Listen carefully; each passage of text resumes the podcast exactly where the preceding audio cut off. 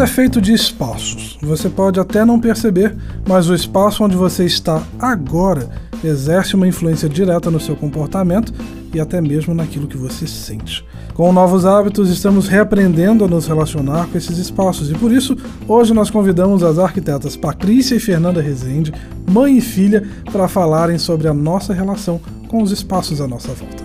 Eu sou o Rubens Macolf e você está no Mercado Inteligente.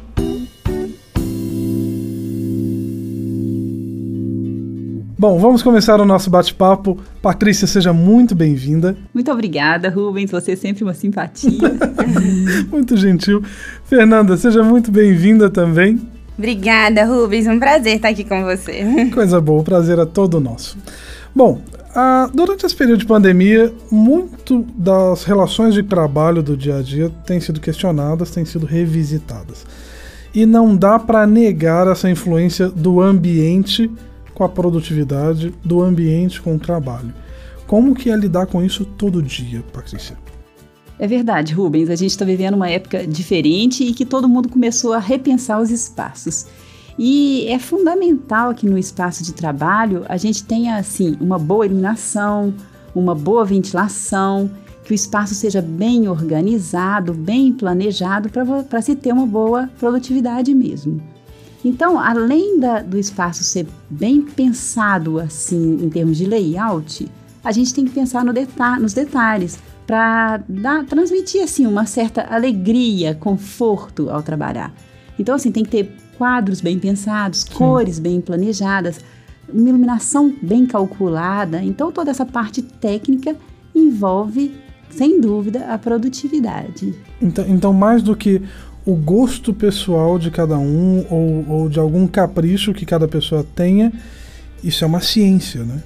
Não, sem dúvida. A gente tem que considerar assim, medidas mínimas, espaço, altura, ergonomia. Todas essas questões têm que ser levadas em conta ao produzir um espaço de trabalho. Isso não tem dúvida. Fora o posicionamento da pessoa em relação a quem chega, em relação aos objetos que ela precisa, então, assim, tudo isso tem que ser considerado quando a gente pensa num, num espaço de trabalho. Então, realmente, é, a, o ser humano ele, ele dá resultados, dá respostas conforme o espaço que ele usa. Então, é, reflete diretamente no, no comportamento, no humor, em, em todas as sensações que a pessoa tem quando usufrui um, espaço. Isso não tem dúvida. E isso não só no ambiente de trabalho, né? Em todos os ambientes, em casa, na rua, em todo o espaço arquitetônico que a pessoa convive. Isso, todo, todo espaço, espaço, arquitetônico.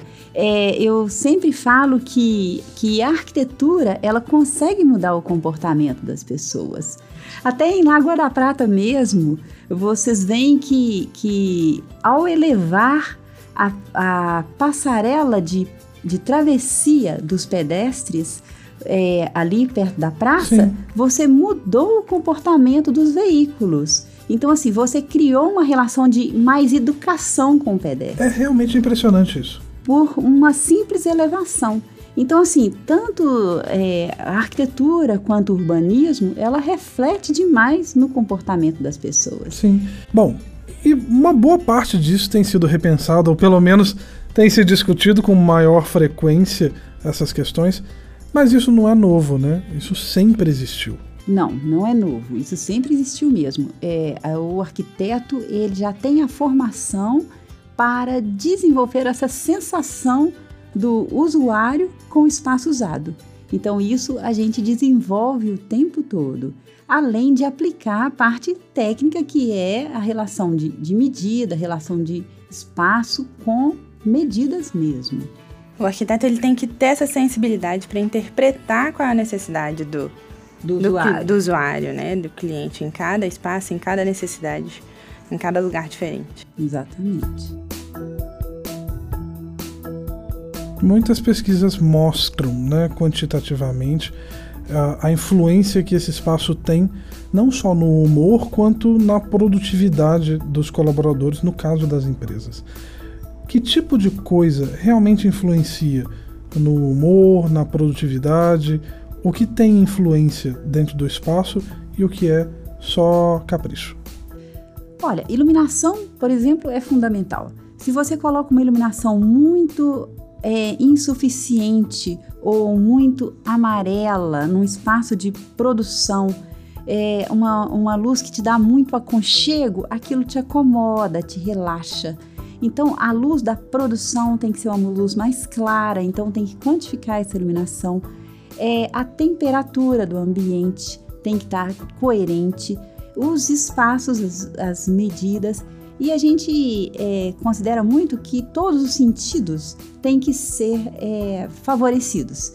Então, tanto olfato, tato, visão, todos os seu, os seus sentidos têm que ser agradados para você ter uma boa produtividade. Uma, uma, boa sensação do espaço, é, né? Uma boa, exatamente. Mais que produtividade, é realmente a sensação. Sim. E se a gente considerar que às vezes uma empresa deixa de investir direito nisso para economizar dinheiro, por exemplo, na verdade está perdendo dinheiro, né? Porque se a produtividade das pessoas é prejudicada, a empresa está perdendo dinheiro. É verdade. É, infelizmente, a arquitetura passou por um período e agora, graças a Deus, já está melhorando. Que, que as pessoas pensavam que tinha que ser só o mínimo, tinha que ser só prático. E, e não é. E esquecia dessa relação de sensação. E não é. A, o ambiente, além de ser prático, ele tem que ser agradável. O prático é o básico. E, e aí a gente tem esses acréscimos, né? Que, que traz essas boas sensações. E além dessa questão do trabalho, dos funcionários, da parte funcional dessa engrenagem toda, a gente pode dizer, Patrícia, que formas e cores transmitem também essência e valores de uma pessoa ou de uma organização? Claro, a arquitetura transmite a, a cara da instituição, a cara da, da, empresa, isso não tem dúvida. É a mesma coisa de uma pessoa quando está vestindo determinada roupa, você sabe mais ou menos o estilo da pessoa. Assim é a arquitetura com relação a uma empresa. E com relação à casa também, com né? Com relação à Sim. casa, exatamente, é. com relação ao espaço, é, restaurantes, tudo, e, e aquilo já causa um impacto diretamente na pessoa quando chega. Porque o primeiro sentido que desperta na gente, quando a gente chega num ambiente, é o olhar. Então, quando você já olha aquela empresa, quando você chega, no, no, ou não só na empresa, em qualquer ambiente, você já tem um comando que já te diz como é aquele espaço. Já tem um pré-julgamento um pré-julgamento, né? O que, que você vai encarar aí na frente. Exatamente. Então, empresas que têm mais tempo de mercado, a gente usa cores mais sérias, empresas mais sérias usa azul marinho. Sólidas também, né? Exatamente, azul, preto. Empresas voltadas mais para criatividade, a gente usa cores coloridas, alegres. É, empresas voltadas para saúde, a gente usa é, verde e azul porque traz mais tranquilidade. Sim. Fora a distribuição de, de mobiliário, a distribuição do, dos espaços. Então, não tenha dúvida que, que o resultado do projeto fala pela empresa. E isso é muito legal porque a gente percebe isso no dia a dia, né? Basta um olhar para você dizer, tal empresa é uma empresa muito séria, uma empresa sisuda, uma empresa né, com, com uma empresa muito chique, ou basta um olhar para dizer ali é um lugar onde eu vou ficar mais à vontade, ou ali é um lugar mais calmo. Isso acontece muito imediatamente no, no dia a dia da gente, não precisa ninguém explicar. Exatamente. Né? É. Isso é muito bacana porque a arquitetura é uma linguagem, né? E você se expressa através da, da, arquitetura. Então isso é muito legal. Então assim, uma coisa fundamental que eu sempre falo para Ananda é que apesar de arquiteto ser um profissional vaidoso, a gente não pode colocar a vaidade no trabalho. Porque, acima do, do interesse. Acima do trabalho, exatamente, porque o, o nosso trabalho é feito para o usuário. Então, assim, a gente tem que conseguir captar o que ele precisa para a gente expressar. É, a gente tem que traduzir o que ele quer se expressar. O nosso trabalho é traduzir. Então, o nosso trabalho não é colocar o, o jeito da gente, Sim. mas assim o jeito da pessoa que vai usar. E traduzir essa linguagem que é a arquitetura. Exatamente. Isso é fundamental no nosso trabalho. Eu imagino que isso deva gerar muitos conflitos no dia a dia, né? Não. não, isso é muito gratificante. Que maravilha. É, não, não gera conflito, né? Nada. Não, assim, é a parte mais complicada de todo o processo, você não acha, mãe?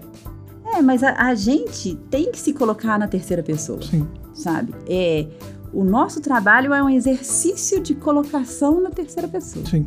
Assim, a gente aguça a nossa sensibilidade para isso é. o tempo todo. Sim. É.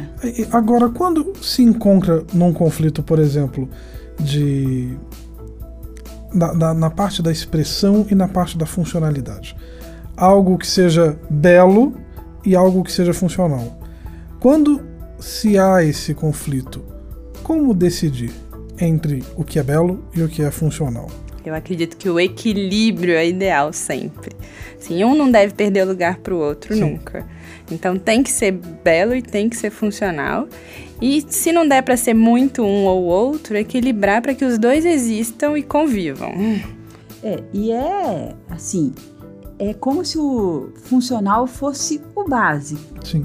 Sabe? E, e o belo você é, é, o é necessário. Mas assim, a Nanda falou perfeito, tem que ter equilíbrio, não pode desprezar um em função do outro. E, e a gente consegue, sabe? O, o, o, profissional, o arquiteto, ele, é, a função dele é exatamente essa: é achar um equilíbrio entre o funcional e o belo. Nós falamos muito aqui sobre as empresas projetando o espaço para os seus colaboradores. Mas com a pandemia do coronavírus é impossível a gente não falar sobre as mudanças que vêm com o grande número de pessoas que foram trabalhar em casa, em home office. Como é o impacto de se trocar bruscamente um ambiente feito para o trabalho para um ambiente doméstico que, na maioria das vezes, não é feito para o trabalho? É, é verdade. No começo da pandemia foi um susto para todo mundo, né? E foi uma mudança muito rápida. Mas hoje nós já nos acostumamos, todo mundo já se adaptou, mas o ideal para você manter um home office legal é que você tenha um espaço próprio para trabalho na sua casa.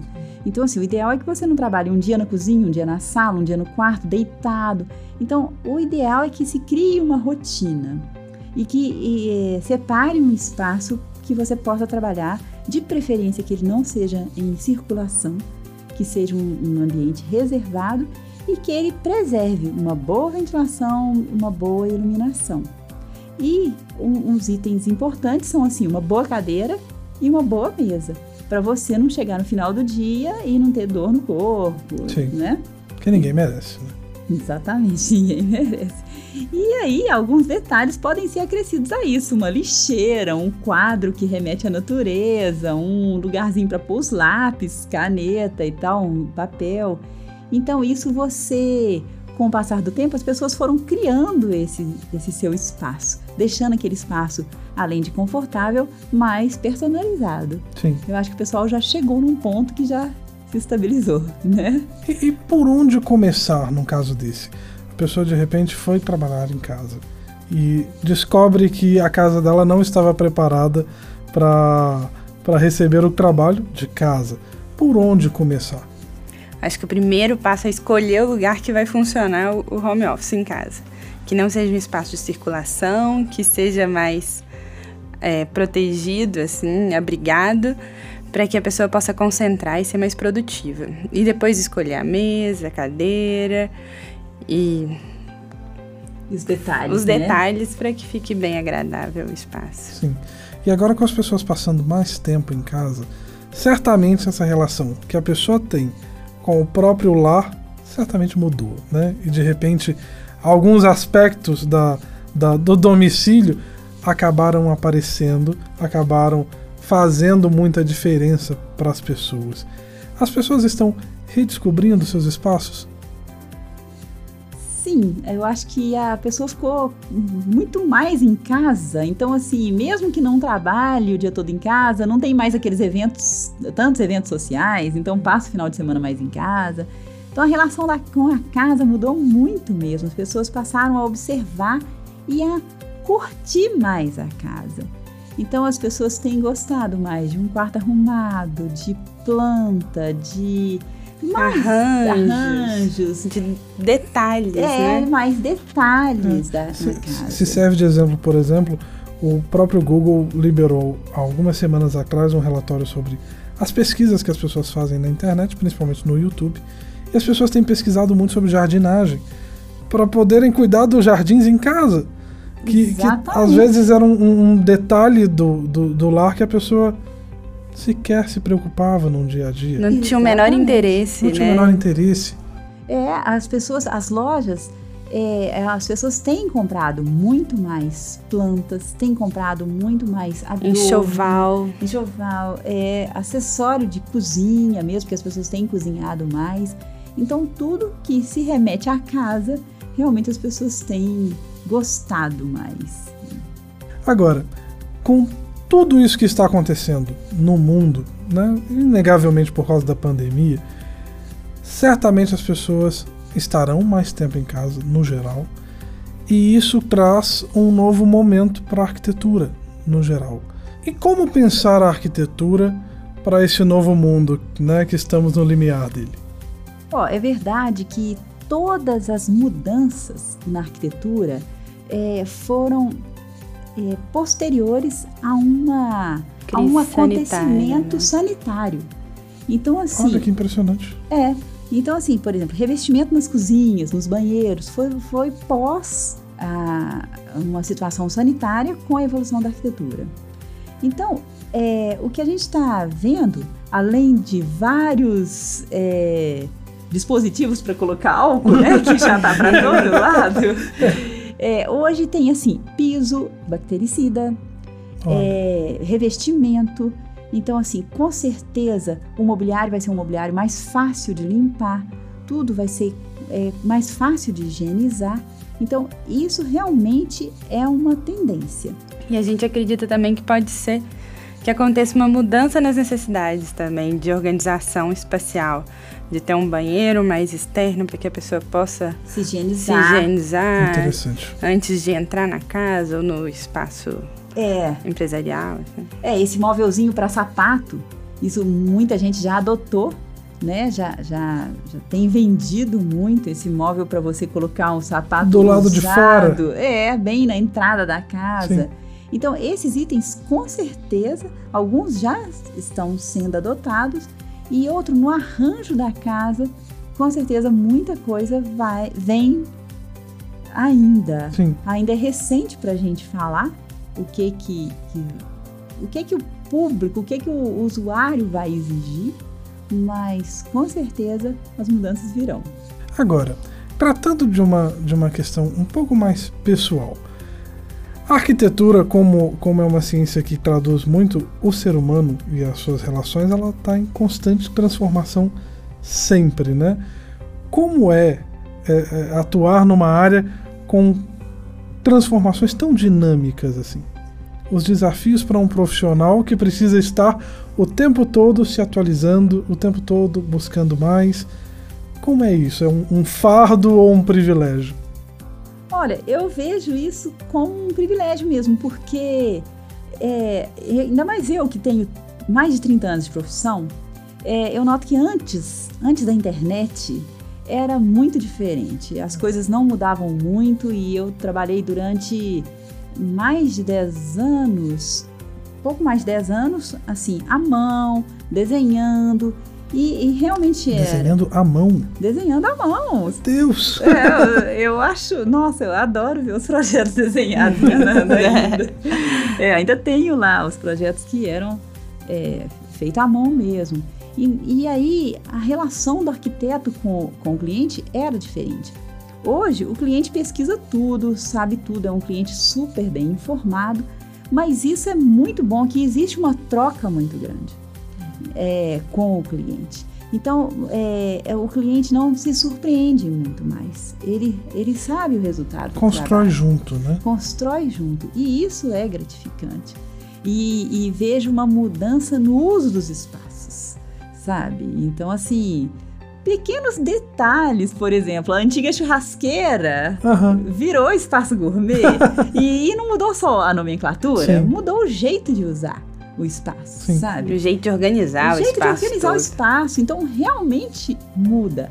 A relação de, da casa, da área social, hoje mudou muito. Então, o uso do espaço, essa mudança faz realmente a gente mudar o jeito de trabalhar. O que não muda nunca é a questão da pessoa no centro disso tudo. Com é. certeza absoluta. Com certeza absoluta. É o principal. Isso é o principal. Isso, assim, a escala humana, o jeito de trabalhar com a pessoa, isso é é o que nos apaixona, né? e, é, e, assim, é o mais gratificante da profissão é. toda, é, assim. Porque é. se a gente consegue expressar exatamente o que a pessoa quer, quando a gente consegue, é muito feliz para a pessoa enxergar Imagina. aquilo palpável e viver no espaço. É, é, então, para a gente não tem nada melhor do que finalizar um projeto e a pessoa ser feliz ali naquele espaço. Sim. Então, isso é o que nos deixa mais felizes aí. Que maravilha. Se, se nos tempos bíblicos se consideravam os construtores como herdeiros quase que divinos do dom de construir, eu acho que isso se traduz né, nos dias de hoje com a capacidade de traduzir em formas e em cores aquilo que a pessoa sente, aquilo que é abstrato. Eu acho que isso é dom. É, isso é muito gostoso mesmo. Isso é, é a gente realmente, assim, é, é muito querer falar isso, mas Gaudí, ele foi um, um grande arquiteto, na verdade ele não, não, era formado em arquitetura, né? Mas ele construiu muita Sim. coisa. Ele falava isso, que ele estava completando o trabalho de Deus. E quando você conhece uma obra do Gaudí, você fala, nossa, realmente ele está completando a obra de Deus porque dá uma sensação assim maravilhosa. Nos conecta a Deus, né? Vendo, vendo a Sagrada, Família. Família. É, então, realmente, o arquiteto que consegue chegar nesse. Né, que tem essa capacidade é realmente maravilhoso. Que maravilha. Dá para sentir a paixão daqui. Eu, eu, tenho certeza que os nossos ouvintes também sentem. Dá para sentir a paixão, isso é uma coisa muito bela. Muito obrigado pela presença de vocês aqui hoje. Muito obrigado por aceitarem o convite. Prazer conversar com vocês. Um grande prazer. E já fica um convite para uma próxima. Ai, que bom. Ótimo. O prazer foi nosso. Foi muito bom mesmo, muito Rubens. Obrigada. E falar do que a gente gosta é sempre bom. Sem dúvida. Daria para falar aqui o resto do dia. É verdade. Né? É verdade. E ainda mais um tema tão apaixonante. Muito obrigado mesmo pela presença de vocês.